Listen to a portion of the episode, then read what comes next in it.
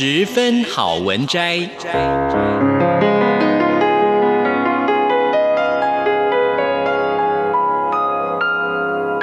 十分钟的心灵补给站。无论是快乐还是悲伤，不管是白天或是黑夜，阅读一篇好文章，也许只要短短十分钟，却能在你的心头低回，往复不已。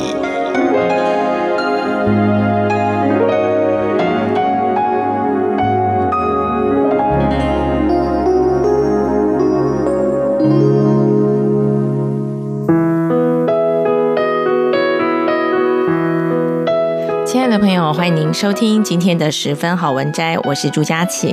今天我想跟大家分享一本还蛮有趣的书哦，这是商周所出版的《植物比你想的更聪明》。那么副标是“植物智能的探索之旅”。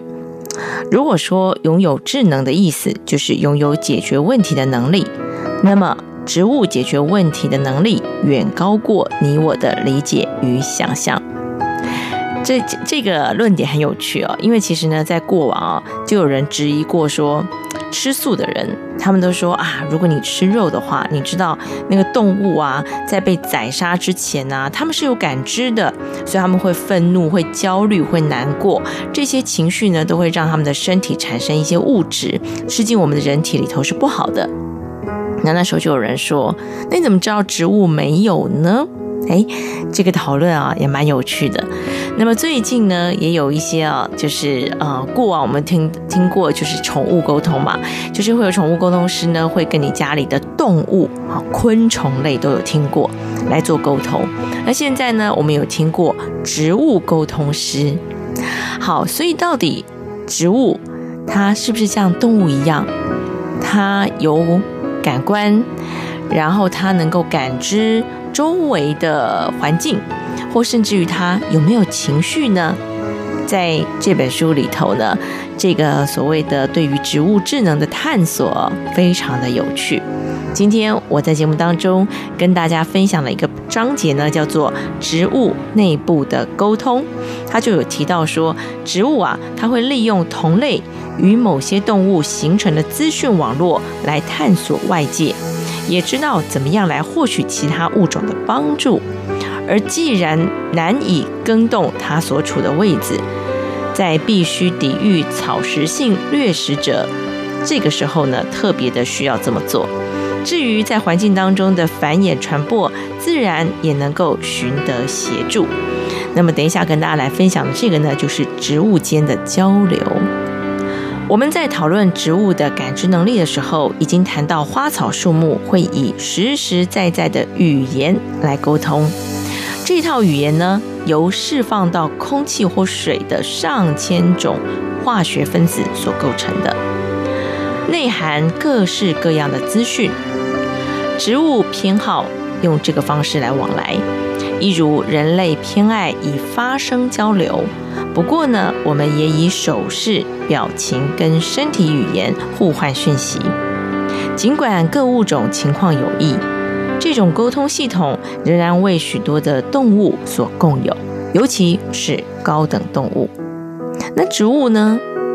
其实啊，植物也能够透过接触或者依照近邻的状况相应调整姿势来应对彼此。那么怎么透过接触呢？常常是用根部，那有时候当然也会利用地面上的部位。那怎么去因应近邻的状况调整姿势呢？比如说他们会用相互竞争的植物啊，在逃离硬币的时候呢，以相异姿态应来因应这个对手，努力要赢得光照。另外，我们还可以以一个为例子哈，这个例子我们称作树冠的羞怯，看看植物怎么借助这个姿势来交流。这个现象不是所有的树种都有。最初呢，是由出生于一九三八年的法国植物学家法兰西斯·阿里来定名的。他意思呢是指有些树，即便这个长的距离很近，仍然呢会这个避免触及各自的冠部。通常树木丝毫不怯于使冠部交缠。不过，仅举最常见的来说，比如说山毛榉科、松科。